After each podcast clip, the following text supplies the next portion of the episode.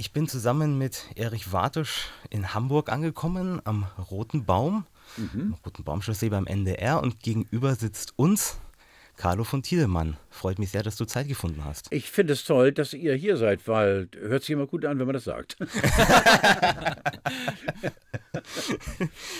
ja, ähm, du bist schon seit über 40 Jahren beim NDR, ja. über 45 Jahre. 47 Jahre, ja. 47 genau, Jahre, ja, ja, ja, 1971 hast du genau, angefangen beim genau. NDR. Aber wie kamst du überhaupt zum Hörfunk? Oder wie, hast du vielleicht vorher, bevor du beim Hörfunk überhaupt angefangen hast, schon Radio Ahnung. gehört oder so? Wie, wie kam ich das kein, zustande? Nein. Äh, logischerweise kommt die Frage bei so einem Methusalem, wie ich bin in diesem Gewerbe öfter. Ähm, ich äh, bin eigentlich mehr oder weniger durch einen äh, ja, begeisterungswürdigen Zufall hier gelandet. Ich war früher ähm, beim Hamburger Abendblatt, äh, also in der Schreibenden Zunft als Reporter und musste eine Geschichte machen äh, über eine Tatortproduktion im Studio Hamburg. Hier bei uns um die Ecke, der großen, damals noch großen Filmfabrik. Und bin als schreibender Reporter in diese Produktion gekommen und habe gemerkt, eben äh, mit Sappeln kannst du Geld verdienen. Und äh, da habe ich gesagt, Moment, da ich immer schon der große Schweiger war, habe ich gesagt, das ist prima, weil mich die ganze Atmosphäre so faszinierte und habe dann äh, mich spontan entschlossen und habe äh, nach, ich glaube, zehn, zwölf Jahren äh, schreibe, also als schreibender Journalist aufgehört, habe den Sprung hier zum NDR gewagt und äh, äh, war dann hier, wie gesagt, seit 71 und habe nicht einen Tag bereut, weil äh, dieser Job ist der geilste der Welt. Und mit was fing es an beim NDR? Es fing an mit äh, einer Reportage zur Schneekatastrophe. Wir hatten 1971 einen sehr harten Winter, hier auch im Norden. Und äh, die Sendung, damals Legendensendung im NDR Hörfunk, hieß ähm, äh, Kurier am Mittag. Und ich musste äh, eine schnelle Recherche machen. Der Kurier am Mittag lief immer von 12 bis 13 Uhr über die Schneekatastrophe auch im Norden. Und habe dann, in, es war Live-Sendung, die Sendung hatte eine hohe Hör, Hör, Hörerbeteiligung. Und äh, habe dann nur unfassbar unfassbar viel Scheiße erzählt, weil ich so aufgeregt war. Und es war meine aller, aller erste Reportage im Flaggschiff Korea Mittag. Äh, dieses Fiasko, aber die Leute haben es mir verziehen. Auch der Moderator, damals Hermann Rockmann, eine, eine Reporterlegende, hat gesagt, es wäre die Premiere gewesen. Damals fungierte ich noch als Karl Ferdinand von Tiedemann, mein richtiger Name, nicht als Carlo. Und äh, das werde ich nie vergessen. Der allererste Auftritt im Radio und äh, als Karl Ferdinand von Tiedemann. Ist das archiviert? Ist archiviert, aber mach dir keine Sorgen, Alter. Ist gelöscht, glaube ich. ich habe alle Zeugen beseitigt. Also zuerst fing es mit aktueller Berichterstattung an. Genau, ja, eigentlich bis heute, wenn du so willst. Ne? Also heute weniger aktuell, die Unterhaltung logischerweise ist ja so ein schwammiger Begriff, aber die, die richtige, harte Reportage äh, gibt es eigentlich nicht mehr. Und so der Übergang zur Moderation dann? War eigentlich fließend ich glaube, 75 habe ich angefangen, Unterhaltungsformate zu moderieren. Ähm, äh, natürlich fehlte es zunächst mal die Reportage, also das, was auf der Straße passiert oder äh, irgendwelche Recherchen, die die Welt verändern. Ähm, aber Unterhaltung, da bin ich schon richtig aufgehoben, weil ich von morgens bis abends sappel. Und äh, Unterhaltung ist ja auch nichts Ernstzunehmendes. Ich bin einer, der, glaube ich, als Optimist geboren wurde und äh, auch mit der größten Scheiße irgendwas äh, anfangen kann. Ich bin kein, kein ernster, schon gar nicht kein investigativer Journalistenkollege, sondern ich liebe einfach das Bunte und das Laute und Verrückte in der Welt und da bin ich schon richtig hier.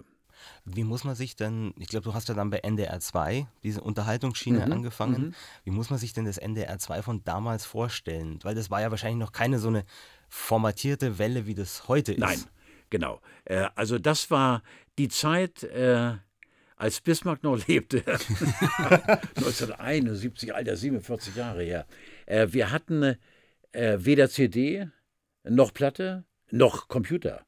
Äh, die Musik wurde auf Bändern abgefahren, der Regie.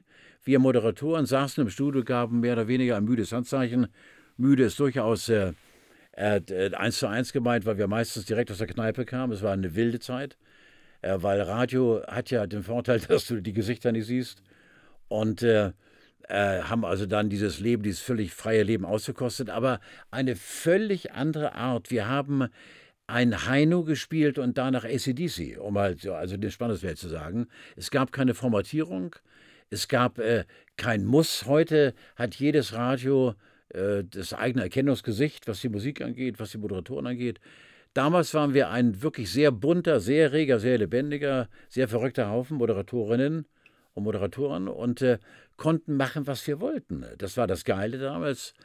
Ja, ich, wie gesagt, ich rede äh, von vor fast einem halben Jahrhundert. Äh, wir haben äh, geredet, was immer wir wollten. Wir haben dann äh, auch zugegeben, dass wir wenig Schlaf hatten. Wir haben gesagt, wenn jetzt jemand am Pförtner vorbeikommt mit roten Baum, vergesst den Kaffee nicht, bringt eine Stulle mit Käse mit. Wer kam? Zehn Leute mit Käse, rein ins Studio, Mikro auf, aus der Regie, weil die hatten ja selbst im Studio noch keinen Zugang zu irgendwelchen äh, musikalischen Untermalungen, geschweige denn irgendwelchen Reglern, das kamen wir später. Und, und wir haben also wirklich äh, äh, Unterhaltung vom Bundesamt gemacht. Das fehlt heute. Äh, das ist auch natürlich eine leise Kritik. Äh, das Verrückte, das Grenzenlose, was die Hörer damals eben toll fanden, gibt es heute nicht mehr. Heute ist es so ein bisschen, das ist jetzt keine Nestbeschmutzung, so ein bisschen Achtung, äh, mal den nötigen Ernst haben, fällt mir schwer. Man hält sich an die Regeln, aber früher war wirklich alles bunter, ergo verrückter. Aber warum hat das, was damals funktioniert, das heute keine Chance mehr? Ich weiß nicht, du, keine Ahnung. Also das ist einfach äh, eine Entwicklung, die wir alle dann gutiert haben. Es ging ja damals los, äh, na, ich versuche mal äh, den Zeitrahmen ein bisschen zu behalten, äh, vor 15, 16, 17 Jahren, dass wir Moderatoren anfingen, uns auch technisch einbringen zu müssen. Dass auch im Studio die ersten Regler waren. Und die Toningenieure draußen wurden unruhig, womit mit Recht. Weil wir haben denen äh, einen Großteil oder klein, zumindest einen Anteil ihrer Arbeit, sprich Regler, Technik bedienen, abgenommen. Heutzutage ist es so, dass man eben vom Selbstfahrerstudio redet, nichts anderes ist es. Wir Moderatoren machen alles. 90,3 ist eine werbefreie äh, Radiolandschaft, äh, aber Kollegen von der NDR 2 fahren die Werbung selbst ab auf die Sekunde genau. Die machen alles selbst. Es gibt ja heutzutage schon Studios, wenn ich an Werbekanäle denke, fernsehmäßig, äh, wo nur die Moderatorin in diesem Fall im Studio sitzt und mit den Füßen zwei, drei Kameras bedient. Es ist kein Mensch mehr in der Regie. Und das wird irgendwann auch äh, dem Radio drohen, da bin ich ganz sicher. Wir haben jetzt äh, bei uns, äh, wir reden jetzt im Jahr 2018, immer noch ein Cockpit, eine große Regie. Für den Fall der Fälle, auch das wird irgendwann mal, das, ich werde es nicht mehr erleben, in 20, 30 Jahren so sein, dass man völlig autark, Lonesome Cowboy, da sitzt und alles alleine macht. Das ist doch scheiße. Ich finde das scheiße, weil äh, die Kommunikation äh, hinter dem Mikrofon, die würde mir dann fehlen. So wie wir du, jetzt zu dritt hier sitzen. Du sprichst ja letztlich als allererstes mit dem, der vor der Scheibe so, sitzt. Ne? Genau. Also genau richtig, gerade bei, bei Nachtmusiken, in Nacht Nachtsendungen habe ich lange gemacht, mache ich nicht mehr. Da bist du Mutterseelen allein. Dann kommt äh, zu den Nachrichten mal ein Kollege reingesetzt sich zu dir und sonst redest du sechs Stunden mit der Wand oder drei Stunden, je nachdem, wie lange die Sendung ist.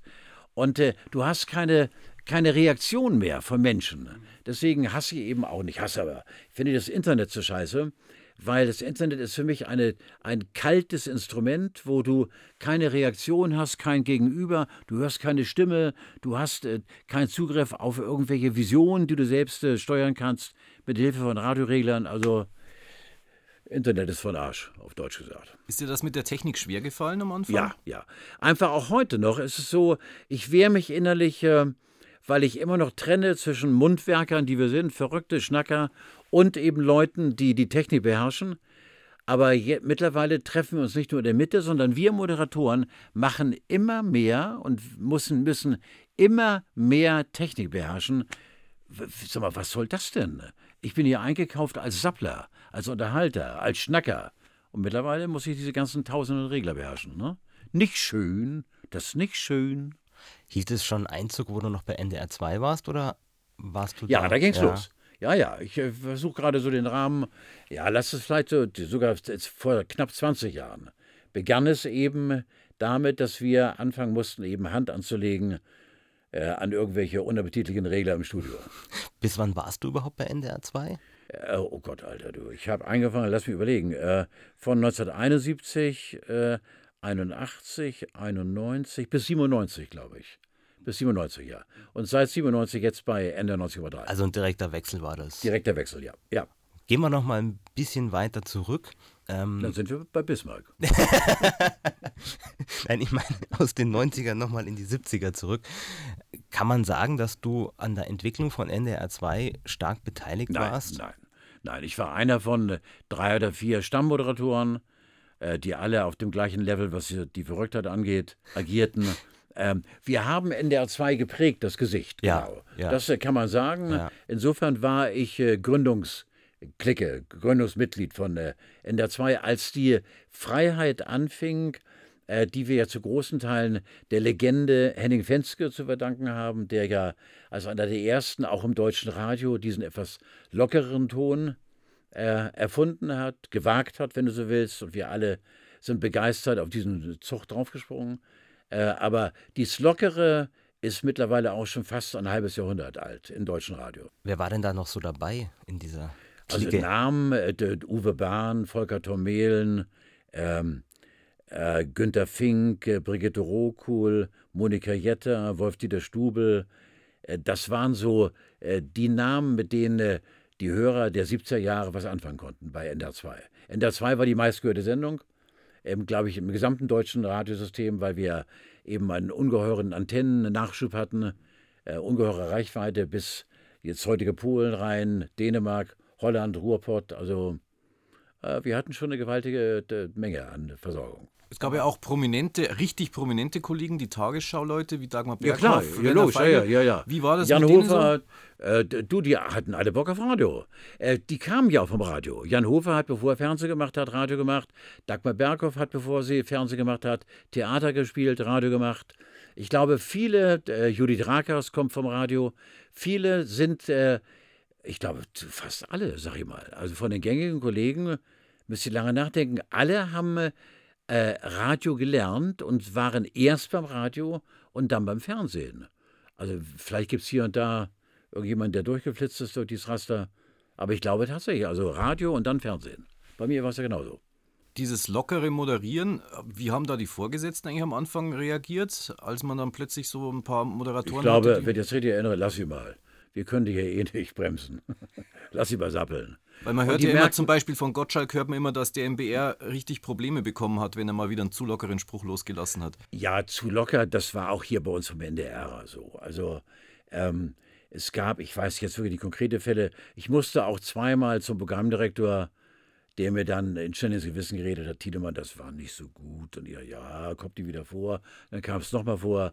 Aber ich glaube, bis heute wissen wir alle, äh, ich rede jetzt insbesondere von mir, ähm, wo die Grenze ist. Du kannst äh, äh, frech sein, aber letztendlich sind die Hörerin oder der Hörer ja unsere Chefs. Ohne die würde es uns gar nicht geben. Der Endunternehmer ist der Hörer. Und den Hörer zu beleidigen, würde mir gar nicht in den Sinn kommen. Deswegen verstehe ich also manche Talkshows nicht, wo sich in die Fresse gehauen wird und das dort, ich habe mich immer als Gastgeber verstanden. Also ich bin einer, der, der äh, den Ton angibt, im, im, im fröhlichsten Sinne des Wortes, aber ich nehme mein Gegenüber ernst und haue ihn nicht in die Pfanne. Das geht gar nicht. Also. Na, geht gar nicht. Damals in den 70ern und 80ern ähm, gab es da eine, eine, strikte Trennung, sage ich jetzt mal, zwischen seriösen Nachrichtensprechern zum Beispiel und Unterhaltern. Ich ja. denke jetzt zum Beispiel in Richtung Gerd Timmermann, der ja beides gemacht hat. Ja, Woher weißt du das denn? Ja. Alter, Vorbereitung. Vorbereitung. Timmy, Legende, ist leider, leider tot, lange schon ja, tot. Ja. Naja, genau. Ähm, ja, Timmy war, äh, ja, ich glaube, Gerd war einer der wenigen, der beides machen durfte. Und äh, stimmt. Äh, es gibt auch heute noch die Trennung, aber man sieht es an Judith Rakas. Judith, die ja eine glänzende Gastgeberin ist bei 3 nach 9 im Fernsehen bei uns bei den Kollegen von Radio Bremen die Unterhaltung präsentiert vom Feinsten, eben aber auch als Tagesschausprecherin. Ähm, aber es ist schon so, du musst, äh, Nachrichten sind nach wie vor die heilige Kuh. Und äh, Nachrichten locker, amüsant zu präsentieren, ist undenkbar. Weil was Nachrichten angeht, ist dort, äh, sind dort Fakten gefragt und die müssen auch im seriösen Rahmen verkauft werden. Timmy konnte es.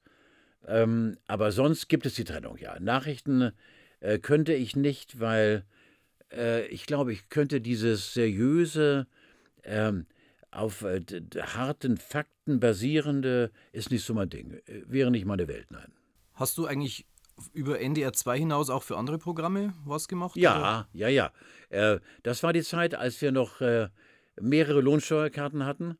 Äh, ich habe hier den Hessischen Rundfunk bedient, den Süddeutschen Rundfunk bedient, manchmal auch Bayern bedient. Ähm, äh, also ich war wirklich, war, ich war bienenfleißig. Ja, ich war mal bienenfleißig. Mittlerweile bin ich nicht mehr bienenfleißig, weil läuft auch so. Aber damals waren wir kohlegeil, gebe ich ehrlich zu, und haben dann eben auch äh, auf Anfrage andere Sender bedient mit irgendwelchen großen Ereignissen hier in Hamburg im Norden und waren dann mehr oder weniger freie Mitarbeiter für den Süddeutschen oder Bayerischen, sehr viel WDR gemacht, Hessischen Rundfunk. Da war ich dann der Mann, der dann angerufen wurde. Hast du auch Hörspiel- oder Feature-Sachen mal gemacht? Ja. ja, ich habe sogar einen Preis bekommen.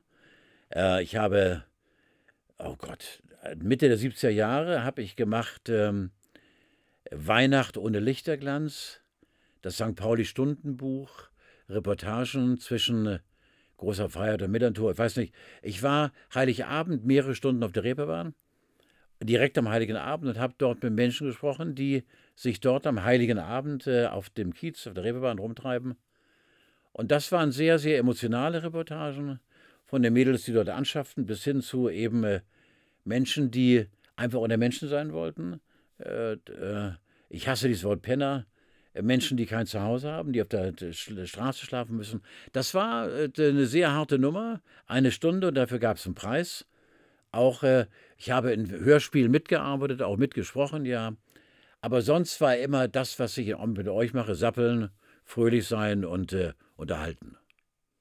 Ich bin ja kein ernster Typ. Also wenn ich ernst werden würde, müssten alle lachen. Das wäre ja furchtbar. Wie bereitest du deine Sendungen vor? Gar nicht.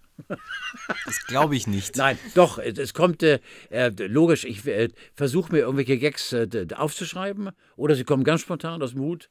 Äh, vorbereiten sollte man sich, weil live ist live. Es gibt von Rudi Carell, den ich sehr verehrt habe, einen Spruch, der geil ist. Ähm, oder andersherum, äh, aus dem Ärmel schütteln ist leicht gesagt. Du musst was im Ärmel haben, dass du schütteln kannst. Und das basiert auf dem großartigen Rudi Carell, der ja unter anderem auch gesagt hat, was unser Beruf angeht, gerade den öffentlichen Beruf, wo du dann irgendwann, wenn du lange noch Fernsehen gemacht hast und jeder kennt dein Gesicht, ähm, äh, wir alle geben unser Privatleben an der Kasse der Öffentlichkeit ab. Wir haben kein Privatleben mehr. Und da ist sehr viel Wahres dran. Du gehörst, wenn du lange genug dabei bist, der Öffentlichkeit. Und wenn du dich beschwerst, dann geh doch zur Bank oder wer Schuster oder was immer auch oder so, weil äh, da ist wirklich viel dran. Ich bin, glaube ich, immer von mir behaupten zu dürfen, immer höflich und nett zu den Leuten. Aber es gibt auch Kollegen, die irgendwann da sagen, ich habe jetzt keine Zeit und später. Das verstehe ich nicht, weil ich freue mich, wenn ich auf der Straße angesprochen wird. Es gibt auch mal den Fall, oh Tiedemann, du Arsch. Das ist aber Gott sei Dank selten der Fall. Die meisten mögen mich und ich komme mit denen schnacken und mache und tu und habe auch Zeit für die. Aber das ist wirklich so, du hast in diesem Job kein Anrecht mehr auf Privatleben. Dafür bist du bekannt. Ich meine, du bist ja vor allem dann in der breiten Masse durch das Fernsehen mhm. bekannt geworden, auch gerade bundesweit. Mhm. Hast du da immer auch parallel dazu einen Hörfunk gemacht oder gab es da ja. mal Auszeiten? Nein, nein, nein, nein, nein, Das heißt doch, Moment, ja, stimmt, ja, ja. Ich habe lange Jahre, 20 Jahre die Schaubude gemacht und dann wurde ich vom ZDF abgeworben und da hat mein Intendant damals gesagt, so, das ist die, ich verkürze es jetzt mal, das ist die größte Sauerei. Für den Hörfunk ist der Mann gesperrt. Und dann durfte ich diese, weiß nicht, anderthalb Jahre oder was, wo ich schon Kommentare gemacht habe, äh, durfte ich kein Radio moderieren. Ich war gesperrt für den NDR, für NDR 2, weil er einfach enttäuscht war. Ich bin fremdgegangen, habe eben äh, das NDR Fernsehen gegen das ZDF eingetauscht und da war äh, der damalige Chef war stinksauer, aber das habe ich eingesehen. Das war äh, einzusehen. Und dann, als äh, mit äh, Fernsehen beim ZDF Schluss war, durfte ich sofort wieder nahtlos dann hier im NDR moderieren, im Radio. Einfach nochmal so ein bisschen auf, auf deine, wenn du sagst, äh, Sachen kommen spontan, aber deine Musikmoderationen, ich habe ja schon den Eindruck, du überlegst dir da ganz genau, was du ja, äh, so ein bisschen doch, erzählst. Du musst, äh, wir haben ja vorher die Möglichkeit, eben uns die Programme zu versorgen, die wir moderieren. Und dann gehe ich schon mal gerne ins Archiv oder über Wikipedia und guck mal, was kann ich zu dem und dem Künstler erzählen. Aber das, was ich erzähle, ist zu großen Teilen eben dann auch in der Sekunde, der ich rede, kommt irgendwas Spontanes dazu. Du musst äh, so ein bisschen Eckwerte haben. Die musst du haben. Äh, weil ganz ohne äh, Spickzettel, das ist, geht nicht. Und das geht nicht mit Einspielern und so, also bei NDR 2 früher hast du ja total viel mit Einspielern, mit Musiken gearbeitet und so. War das auch relativ spontan oder hast du da, dir da schon so ein Konzept auch gemacht? Nein, äh, doch, ich glaube, Konzept war immer dabei. Apropos Konzept, warst du an der Entwicklung von Sendungen beteiligt? Also zum Beispiel eine Spielzeit bei NDR 2 oder, oder irgendwie so. Hast du da mit Kollegen zusammen eigene Sendungen entwickelt damals? Ja, oh Gott, ja. Ähm, äh, es gab eine Sendung, Carlos Joki Show. Die habe ich äh, äh, mir ausgedacht. Das war eine Zwei-Stunden-Live-Sendung, wo wir ähm, äh, möglichst äh, fröhliche Kollegen eingeladen haben und dann im Prinzip eben nur Mist und Blödsinn gemacht haben. Sehr spontan, von plumpen Witzen erzählen bis hin zu auch mal ein bisschen ernsten Einschüben. Hieß Carlos Joki Show. Und dann war ich mitbeteiligt an der legendären, über zehn Jahre NDR Plattenkiste. Wir haben immer drei Leute aus Firmen eingeladen oder irgendwelchen Institutionen, äh, die dann äh, ihre eigene Musik mitbringen durften im Rahmen des Musikangebotes von NDR 2 und äh, die dann eben eine knappe Stunde unsere Gäste waren. Das war mit unter meiner Beteiligung äh, aber sonst, nee, dafür war ich auch ehrlich gesagt zu faul. Also ich war froh, wenn ich einen Dienstplan bekam mit den Sendungen, die angesagt waren, wo ich mich hinsetzen konnte und dann meinen Maul aufmachte und angefangen habe zu reden. Aber der große Nachdenker, ach du, verstehst du, ach du, oh, lass mal stecken. Ne? Also lass die anderen mal machen. Ne? Hieß die jetzt Jokey Show oder Shoki Show? Jokey. Jokey, wie der Jokey, Joker. Ja, wie der Joke. Okay. Ja, genau, ja, ja, ja. Werde ich nie vergessen, der unvergessene als Beiname Teufelsgeiger von Eppendorf, Lonzo, Lonzo Westphal. Lonzo war auch äh, national bekannt, äh, äh, spielte eine fantastische Geige, hat dazu völlig wahnsinnige Texte gesungen und der saß mir in der Jokey-Show gegenüber und hat einen erzählt, da ist zum Beispiel die Grenze gewesen. Aber der kann man ruhig erzählen, weil heute, hallo, 2018. Also es sitzen zwei Vögel irgendwo auf dem Telegrafendraht und es kommt ein Dritter dazu und die beiden Vögel gucken den dritten Vogel an, der sich gerade neben dir sitzt und sagt, was bist du denn für ein Vogel? Wo kommst du denn her? Was für eine Art von Vogel bist du denn? Und der Vogel sagt, ich bin ein Arsch. Ach, sagen die, mach mal Piep. Das war ein Riesengag. Verstehst du? Kann man machen. Das war.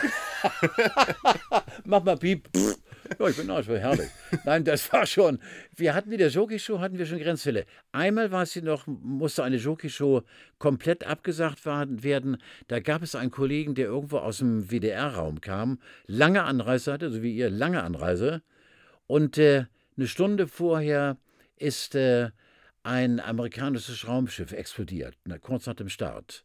Challenger. Die Challenger, genau. Und da haben wir die gesamte Sendung abgesagt, weil das war sieben Astronauten tot. Äh, das war sehr beeindruckend auch und haben stattdessen da Musik gemacht, weil dann konnten wir alle nicht. Genauso wie hier großes Autogramm ansagen war, Autogramm fotografieren war im NDR und 9-11 passierte. Da war die gute Laune auch weg, weißt du, mit fröhlich Aussehen vor der Kamera. Ähm, ich glaube, dass Radio auch sehr abhängig ist äh, von der inneren Stimmung, obwohl, nee, da muss ich mich gleichzeitig jetzt korrigieren.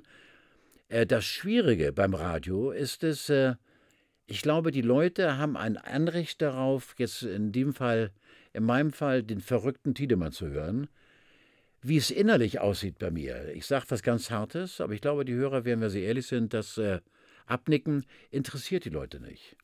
Äh, du kannst nicht eine Sendung damit beginnen und sagen, mir geht es heute schlecht, und zwar nicht, weil ich gesoffen habe oder Drogen genommen habe, beides äh, habe ich mal gemacht, sondern weil ich seelisch belastet bin. Das interessiert die Leute nicht. Insofern ist es äh, radiomäßig, du musst funktionieren. Du musst geil drauf sein. Ob du wirklich bist, ist scheißegal. In der Sekunde, in der das Rotlicht im Studio aufleuchtet, bist du der Titelmann, den die Leute zu erwarten haben. Äh, das macht einen nachdenklich, aber es ist so. Äh, wenn du einmal in eine Rolle schlüpfst, dann musst du drin bleiben und dich nicht entschuldigen, oh, ich bin heute nicht so gut drauf. Das finden die Leute nicht witzig. Nur ja, es ihr. ist letztlich beim Schauspieler auch nicht anders. Der so, kann auch nicht genauso sagen, ist es. Auch vor der Kamera. Ja. Auch vor der Kamera. Mein Papa, der war der wichtigste Mensch in meinem Leben, ist an einem Sonnabend um 11.10 Uhr in meinen Arm gestorben. Und ich hatte abends 1930 Fernsehen. Mein Papa war alter Offizier, preußischer General. Und die letzten Worte von ihm waren, du gehst zum Dienst. Und neun Stunden später stand ich vor der Kamera, äh, weil es äh, Papa so wollte. Danach war Schluss dann. Aber ich habe die Sendung gemacht. Nein, das ist schon richtig. Äh, äh, vor der Kamera ähm, seelische Belastung rauszulassen, ich glaube, das würde immer nach hinten losgehen. Irgendwie gibt es einen großen amerikanischen Film, wo ein Moderator ankündigt, sich vor laufender Kamera zu erschießen. Jahre her, Jahrzehnte her. Hat unendlich viele Quoten eingefahren. Äh, äh, war eine fiktive Geschichte. Er hat sie tatsächlich dann vor laufender Kamera erschossen, aber hat selbst den Countdown über Wochen. Noch vier Wochen und ich erschieße mich, noch drei Wochen und das war unfassbar und er hat es getan. Kommt natürlich aus Amerika, irgendwie so eine Wahnsinnsgeschichte. Also kurz und knapp, äh, ich glaube, dass die Zuschauer und die Hörer äh, mit einer Priva einem privaten Bekenntnis eines Moderat Moderators äh, gar nichts zu tun haben wollen. Die wollen uns so haben, wie sie uns seit Wochen, Monaten, Jahren kennen. Ende der Durchsage. In den 80ern, als die Privaten so langsam kamen, also 86, oh, ging ja vor allem RSH auf Sendung. Oh, das war ja, gedacht, ja, genau. Was ist denn da im Haus passiert und was oh, hat sich das verändert? War, das war gerade RSH, muss ich sagen, diese hundsgemeinen Kollegen hatten ja so einen geilen Slogan. Lieber NDR, du musst jetzt sehr tapfer sein. Und wir haben erstmal uns totgelacht. Und dann haben wir Minimum die Hälfte der Hörer verloren. Die waren weg. Waren weg, werde ich nie vergessen. Das war in den 80ern, ja, 86er, genau. Die waren weg. Weil äh, da eben äh, eines der ersten Privatradios, äh, die haben das gemacht, was wir 15 Jahre vorher gemacht haben. Verrückt gespielt. Mittlerweile waren wir schon alle ein bisschen mehr startegorientiert, NDR 2. Und die haben eine andere Art Radio präsentiert und alle zurück zu wie es früher mal war, Anfang der 70er Jahre. Äh, dann hatten wir allerdings den großen, großen, großen Aha-Effekt, dass wir dann wieder aufholten, immer mehr Hörer bekamen, die uns zurück, äh, also die wir zurückgewinnen äh, konnten.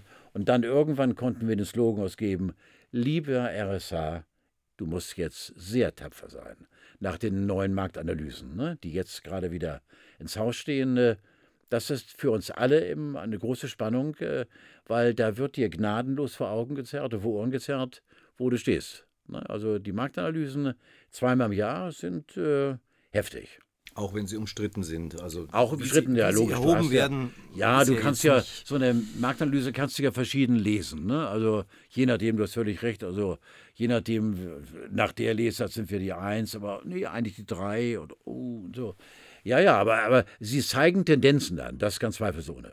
Kannst du noch konkret sagen, was man damals verändert hat? Also hat man gesagt, oh, wir müssen irgendwie längere Magazinflächen machen, weniger musikalische Ausbreitung, sondern wir müssen das ein bisschen äh, flacher gestalten. Wie hat man damals glaube, reagiert? Äh, ich glaube, wir haben, äh, ich glaube, ich weiß äh, das nicht konkret, ich glaube, wir haben weniger Musik gemacht und mehr geredet. Und das waren Fehler. Ich glaube, Radio ist immer noch, das, die großen Massenprogramme, äh, basiert auf Musik. Und zwischendurch darf der Moderator mal witzig sein, aber Musik. Ja, so wie bei uns hier Info, also reine äh, verbale äh, Programmangebote, die super gehört werden, die ein tolles Radio präsentieren, sehr viel Informationen weitergeben, auch teilweise eben äh, die Welt verändernde Informationen durch eine tolle Recherche. Ähm, die dürfen natürlich mehr reden. Aber ich glaube, per Saldo ist es so, Radio ist immer noch Fröhlichkeit basierend auf Musik. Und das haben wir, glaube ich, damals, glaube ich, aus den Augen verloren und haben uns selbst vielleicht so ein bisschen zu ernst genommen, indem wir die Welt verändern wollten durch irgendwelche verbalen Einschübe. Aber es ist eine Vermutung von mir. Ich weiß es nicht. Du hast ja selber auch eine Musikkarriere hingelegt. Es gibt ja schöne Plattenaufnahmen von dir. das war unfassbar. Was auch wieder eben ein Beweis dafür ist, ich habe zwei, drei Platten äh, gemacht, äh, ohne einen Ton treffen zu können. Du kannst in der Technik heutzutage, ich glaube, ihr wisst Bescheid, worüber ich rede, kannst du wirklich auch aus einem Grottensänger, der ich bin, grottenschlecht, kannst du immer noch ein einigermaßen, einigermaßen äh, äh, äh, Programm, also Angebot machen, indem du nämlich auch diese grauenvollsten Töne einigermaßen dorthin zerrst, wo sie hingehören. Ähm, nein, oh, Gottes Willen, ich kann also, ich singe sowas von Oberscheiße, das geht gar nicht. Wer kam auf die Idee? Äh, irgendwelche Produzenten. Ich hatte damals als Carlo der Verrückte eben Namen, und, aber nicht als Sänger. Und da haben die armen Säue dann gedacht, den verpflichten wir mal als Sänger. Ich habe immer vorher gewarnt, sage, Alter, das geht in die Hose. Hör auf damit mit, mit dem Mist. Aber die wollten es und haben schwer gebüßt dafür. Ich habe kürzlich mal so einen Sampler gesehen. Alter, das Beste aus dem Norden, da waren mindestens drei Stücke drauf. ja, aber du zum Abschalten. Furchtbar, furchtbar. Vielleicht noch kurz der Sprung von NDR 2 zu 90,3. Wie war das dann? Weil 90,3 war ja damals auch noch von der Musikfarbe ein bisschen anders. Ja, als, war ja, ja logisch, ja, genau. Also NDR 2 und äh, 90,3 haben sich mittlerweile äh, eigentlich genähert so ein bisschen. Ähm, wir haben hier bei 93 vor drei Jahren mittlerweile etwas Revolutionäres gemacht. Wir haben eigentlich, jetzt muss ich ganz vorsichtig sein mit dem, was ich sage, wir haben, doch man kann es sagen, dem deutschen Schlager zu 80 Prozent eine komplette Absage erteilt. Wir haben ganz viel Deutsch gespielt bis vor drei Jahren und haben dann, wenn du so willst, von heute auf morgen gesagt, tschüss. Hier fand Cindy und Bert und Freddy Breck und äh, Dalia Lavie und die ganzen großen Sänger von früher finden hier nicht mehr statt. Und wir alle dachten, es geht in die Hose. Wir haben so gut wie keine Hörer verloren. Was uns tierisch wundert, es gab auf die Fresse, auf Deutsch gesagt, ohne Ende, was habt ihr mit uns gemacht? Aber man hat uns weitergehört. Äh, für uns kein Wunder, aber äh, irgendwie doch ein Wunder, weil äh, jetzt findest du bei uns äh, einen deutschen Rap oder die Ewiggeher Lindenberg und Maffei und Andreas Bohani und ähm, ähm, ja, aber sonst, also lass mich, ich muss nachdenken, wem wir, Westernhagen, wem wir noch spielen, aber die Schlagerbaden, von David Deutscher angefangen bis hin zu alle, alle weg keine Ahnung. Wie ist denn eigentlich dein, dein persönlicher Musikgeschmack? Also kannst du mit dem, was du also, spielst, was anfangen? Ja, natürlich, ja logisch. Ich muss dir ganz ehrlich sagen, ja, oh, was sagt Carlo jetzt? Aber ich vermisse so ein bisschen den Schlager, weil ich es geil fand. Ich fand die Musik geil, ich fand die witzig. Und heutzutage, ähm, wenn du wirklich erlebst, ähm, dass junge Leute, also nicht in meinem Alter, sondern junge Leute, 14, hör auf zu lachen, Alter. 14, 15, 16, die können deutsche Schlager mitsingen. Die finden das schon wieder, ich weiß nicht, grotesk, witzig. Und äh, ich glaube tatsächlich, wenn ich mal, guck mal, ich bin jetzt 75, wenn ich in 15 Jahren mit 90 Programmdirektor werde, bei einem Sender, den ich selbst gründe, oder mit 103 oder so, äh, dann würde ich tatsächlich ein Schlagerradio machen. Und ich würde Hörer haben bis zum Abwinken. Nur Schlager spielen würde heutzutage laufen. Aber du hattest ja mal eine Sendung, wo du selbst auch Musik beisteuern konntest mit deiner Tochter zusammen, ne? Ja, genau. Das war bei, bei Radio Bremen, die Eurotops. Nee, hier 90,3 am Sonntagnachmittag. Ja, aber das war eine Stunde, glaube ich, oder so, ja, genau. Ja, das ist dann auch irgendwie aus verständigen Gründen eingestellt worden. Und ähm, äh, das war leider zu kurz, aber die Leute haben schon ihren, mit Sicherheit ihren, ihren Grund gehabt. Äh, und ähm, das war ein kleiner Versuch und der ist aber so passiert. Ich weiß das deshalb, weil ich in der allerersten Sendung zufällig der Radsportreporter bei den Cyclassics war und, nee. und in den Nachrichten dann immer auftauchte. Und dann hieß es, wir haben eine neue Sendung. Es war 2008. Ja, stimmt, ja, rede ja genau, sehr witzig. Vor zehn Jahren, stimmt, ja genau, ja genau. Ja, also wie gesagt, ähm, ähm, so wie es jetzt ist, ist es völlig in Ordnung. Wir haben großen Erfolg im Radiomarkt und äh, haben einen ganz festen Stamm an Hörern und Hörern. Aber ich sage es nochmals, äh, ich hätte nichts dagegen, das äh, ist meine Freiheit, wenn man mehr Schlager spielen würde. Ist nicht so und damit ist es nicht so. Gar kein Thema. Wunderbar. Wie lang machst du weiter? Du, ich bin jetzt 75. Ich erzähle jetzt meinen Werdegang. Äh, Äh, ich mache noch zehn Jahre, dann bin ich 85. Dann, ähm, ich finde unseren Intendanten toll, aber irgendwann muss Schluss sein. Dann werde ich Intendant. Du, ich allen Ernstes, ich äh, bin sehr, sehr zufrieden, wie es jetzt ist. Bin sehr dankbar. Habe Vertrag bis Oktober 2019. Ähm, und äh, dann äh, wäre offiziell Schluss. Äh, ich sage mal etwas, was ich noch nie gesagt habe. Ich wäre dann 76. Du, warum aufhören? Ich bin klar im Kopf. Ich habe ein bestialisches Vergnügen am Radiogeschäft. Mach jetzt, äh, was ihr als Hörer zum ersten Mal auch zu hören bekommt, äh, tatsächlich exklusiv. Macht drei Sendungen mit Wiegald Boning im Fernsehen. Wir fangen jetzt an, äh, vom 1. bis 15. Mai drehen wir drei neue Unterhaltungsformate, a 30 Minuten. Der große Wiegald und ich, wir haben uns kennengelernt über eine Fernsehsendung. Und Wiegald fragte mich, wir machen das. Ich mache zwei neue Sendungen im NDR Fernsehen, Carlo tauscht. Also auch fünf neue Sendungen im Fernsehen in diesem Jahr. Und äh, selbst mit dem alten Eisen, was ist das denn mit altem Eisen? Ich weiß gar nicht, was das ist. Wie geht das denn? Ich meine, ich kann keinen Flickflack mehr, obwohl, wenn ihr mir jetzt hier 5000 hinlegt. Nein, es läuft weiter und äh, ich bin äh, dankbar und zufrieden. Und äh, dann wäre ich im nächsten Jahr 48 Jahre dabei. Vielleicht macht der NDR ja mit mir 50 Jahre. Das wäre geil. Ich hoffe drauf. Carlo, vielen Dank für das Gespräch. Danke euch. Danke.